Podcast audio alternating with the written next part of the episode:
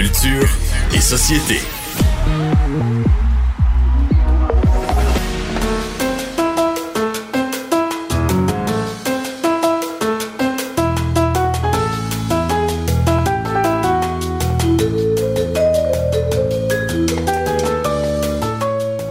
Ah, vous l'avez reconnu, cette chanson éponyme de la série qui est tout autant, Sex in the City.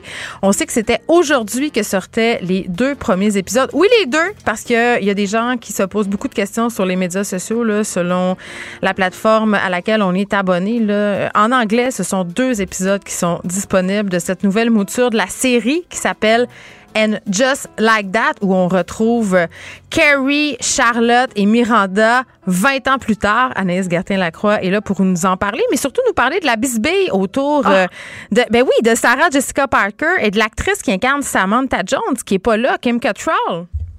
Kim Cattrall qui est à Londres, non? On peut le Dans la série, oui, oui, ben, je- ça avait coulé aussi, là. C'est ça, là, ça avait coulé. Euh, bon, donc là, pourquoi, le, le pourquoi du comment, là, Geneviève, juste situer les gens, ça date pas d'il y a deux jours. Tu comprends? Cette fameuse guerre-là entre ces deux actrices-là, et ça remonte même en 2004. Là, ça date pas d'hier, Geneviève.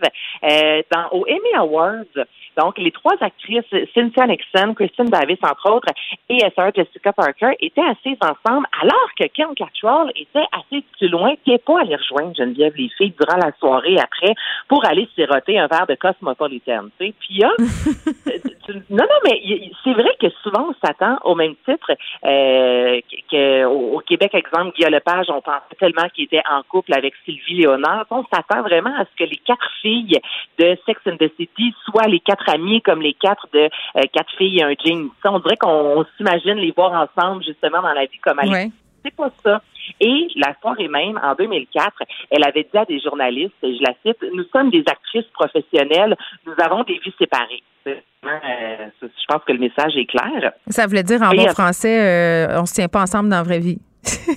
C'est ça. On est, on travaille ensemble, on est des collègues, on est professionnels, mais on ne se tient pas ensemble dans la vraie vie. Et là, quelques temps plus tard, en entrevue avec Jonathan Ross, elle est arrivée disant que, puis ça, ça avait coulé aussi, au niveau monétaire, ça, disant qu'elle faisait partie de la, des sixièmes, des six saisons, au même titre que les autres, donc le cachet et tous les revenus de Sex and the City devraient euh, être séparés équitablement, tu comprends? Donc là, on comprenait aussi que Kim Cattrall avait sans doute un moins gros budget que Sarah Jessica Parker. Oui, Et là, parce que, attends, pour ceux là qui, qui peut-être n'ont pas suivi tout ce qui se passe au- autour de Sex and the City, Sarah Jessica Parker, euh, c'était la star. C'était c'était celle-là qu'on suivait davantage, là, cette journaliste euh, qui écrivait euh, sa colonne Sex and the City, là, d'où le nom de la, de la série.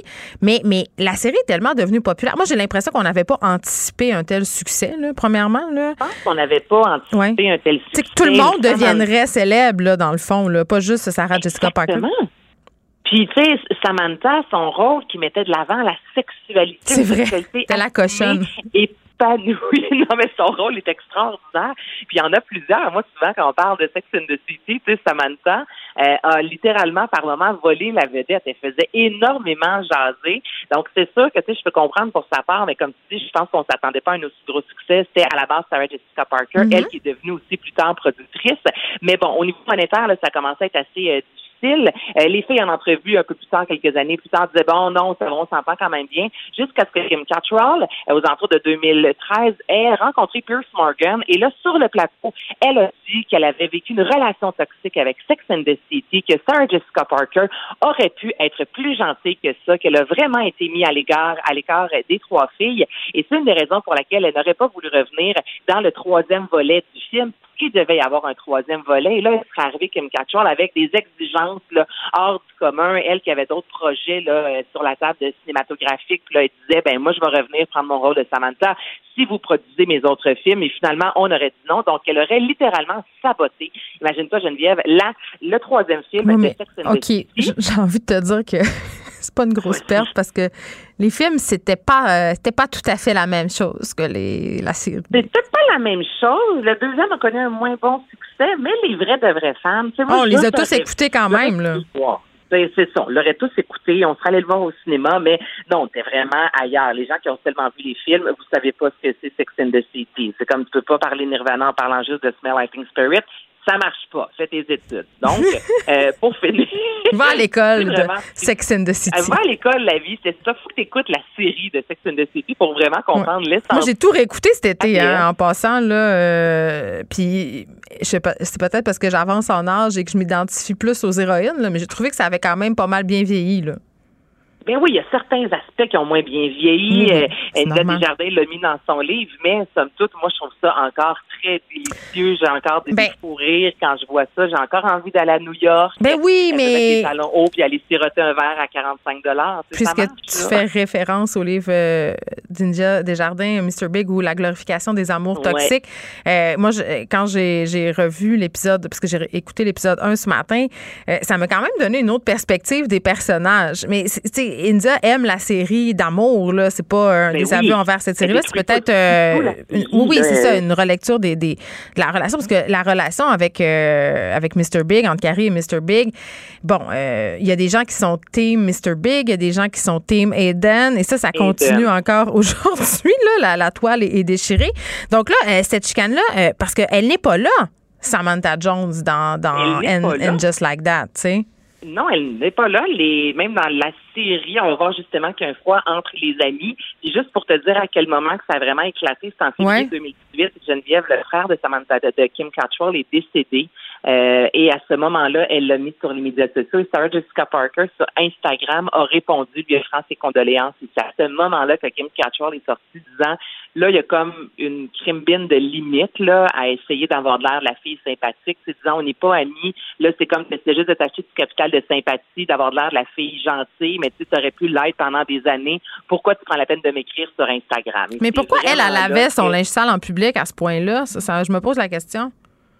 Mais j'ai l'impression que tout le monde mettait de l'avant. Euh, tout, le monde semblait dire que Sarah Jessica Parker était extraordinaire et que c'est Kim Cattrall, pour sa part, qui était vraiment euh, qui était pas fine. qui voulait de l'argent, même il n'y a pas si longtemps encore le fameux Monsieur Big en question, parce que dans la vie, cet acteur-là est aussi euh, l'ami également de Sarah Jessica Parker. Donc, il a pris aussi la défense récemment de Sarah Jessica, disant qu'il était team Sarah parce que Kim Cattrall, pour sa part, euh, a dit des choses qui n'étaient pas nécessairement réelles. Mais là, on est dans, excusez-moi, là, on est dans le gossip, là. C'est vraiment ben laquelle, puis on aime ça. Là. Moi, je pense aussi, là, les tabloïds, les producteurs, parlez-en bien, parlez-en mal. Mais tout le monde voulait savoir est-ce qu'il y a eu vraiment une guerre entre ces deux-là? On ne l'a pas tué comme on pensait peut-être dans la série. Puis Sarah Jessica Parker à Oprah il y a quelques années a dit euh, que Samantha Jones, le personnage, pourrait toujours, il n'y a personne d'autre que Kim Cattrall qui va pouvoir l'interpréter. Donc peut-être qu'elle pourrait revenir s'il y a une deuxième saison. C'est ce qu'on laisse même sous-entendre. Ben, je pense que c'est pas mal chose faite. Là. Moi, c'est ce que je lis entre les lignes, là, parce qu'il y a tellement d'articles sur la question. Mon Dieu, on dirait qu'on parle d'un sujet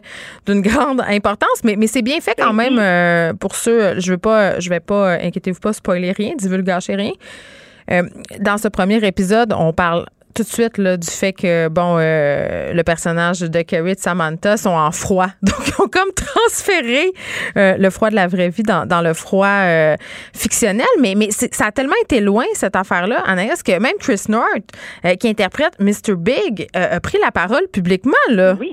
Il a pris vraiment, c'est ça, la parole pour défendre Jessica Parker notamment dans Los Angeles Times, disant que Sarah Jessica Parker euh, avait été était une bonne personne, tu comprends, et que Kim Cattrall avait vraiment dressé comme un portrait d'elle qui n'était pas la réalité. Donc là, les deux spitchent des bananes. Euh, on voit Chris North qui a vraiment pris son, il a pris un, le, son, son euh, son, son côté, c'est quoi l'expression, Geneviève? Il a pris son camp, bon, c'est ça. Oui, il a choisi son camp, il a pris son il bord. A choisi son camp. oui. Et j'écoute, il y a personne de tout blanc, puis il y a personne de tout noir là-dedans. Ben, puis il y a des égaux d'actrices aussi, là, des, de l'argent qui est en jeu. Puis on sait, là, quand il y a des productions ou quand il y a des co-animations, c'est rare que ça se termine bien. Il y a tout le temps des gens qui sentent qui sont moins importants, qui sont moins bien payés, qui sont moins aimés. Tu c'est très rare qu'il n'y ait pas de bisbille, là. On s'entend-tu? Ben, oui, des Backstreet Boys semblaient quand même bien gérer le fait que c'était celui qu'on qu tripait le moins, si je me trompe pas. oui, mais c'est un des seuls. Pauvre petit chat. Il en Non, fait mais- pitié. Ouais, en tout cas, oui, oui, t'as as, peut-être raison, là, mais il me semble qu'on a plusieurs. Hey, mais moi, je te pose une question vu que je n'ai pas encore euh, eu le temps de tout écouter. Toi, Mais là, comment tu fais? Comment tu fais pour pas, comment tu fais pour pas l'avoir écouté? Moi, j'ai, à 8h30 ce matin, je l'ai écouté. Je, je l'ai vu popper, puis j'ai dit, ah non, je vais l'écouter Ouais. ce soir, puis j'ai pas été capable. euh, Ben, c'est ça, mais j'avais vraiment pas le temps. Tu comprends? Il y a des journées comme ça. Ah, moi, j'avais pour pas le temps, mais pas écoute, j'ai pris le temps, euh, j'ai laissé la vaisselle sur le toi. comptoir. Ben écoute, comment j'ai trouvé euh, les personnages? Euh, C'est sûr que c'est des personnages pour lesquels je suis nullement objective. Là, on va se le dire. Euh, je les aime. Ces filles-là, je les connais. Sais, sont dans la télé depuis tellement d'années. J'ai trouvé que ça fonctionnait bien, honnêtement. Là, moi, ce que j'ai vu, j'ai trouvé par exemple que le désir, puis vous l'écouterez. Là, je suis curieuse de savoir ce que tu vas en penser, Anaïs, quand tu vas l'avoir vu.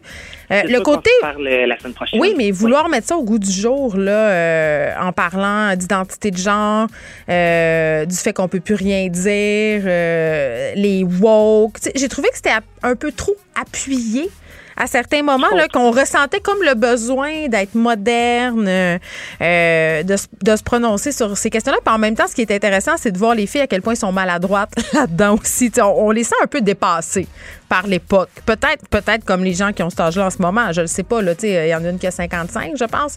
Mais, mais je trouvais ça gros un peu, honnêtement. C'est la seule affaire. Sinon, il y a un punch incroyable à la fin euh, d'épisode 1, mais je peux pas, je peux pas le révéler, Anaïs. Mais je Les pense tenues sont magnifiques, j'imagine. Exactement. Tout est beau. Ah. Donc, vas-y, va écouter ça. On se C'est retrouve. sûr, voyons donc. Oui. c'est- c'est- c'est- À c'est demain. Euh, merci tout le monde. On se retrouve demain.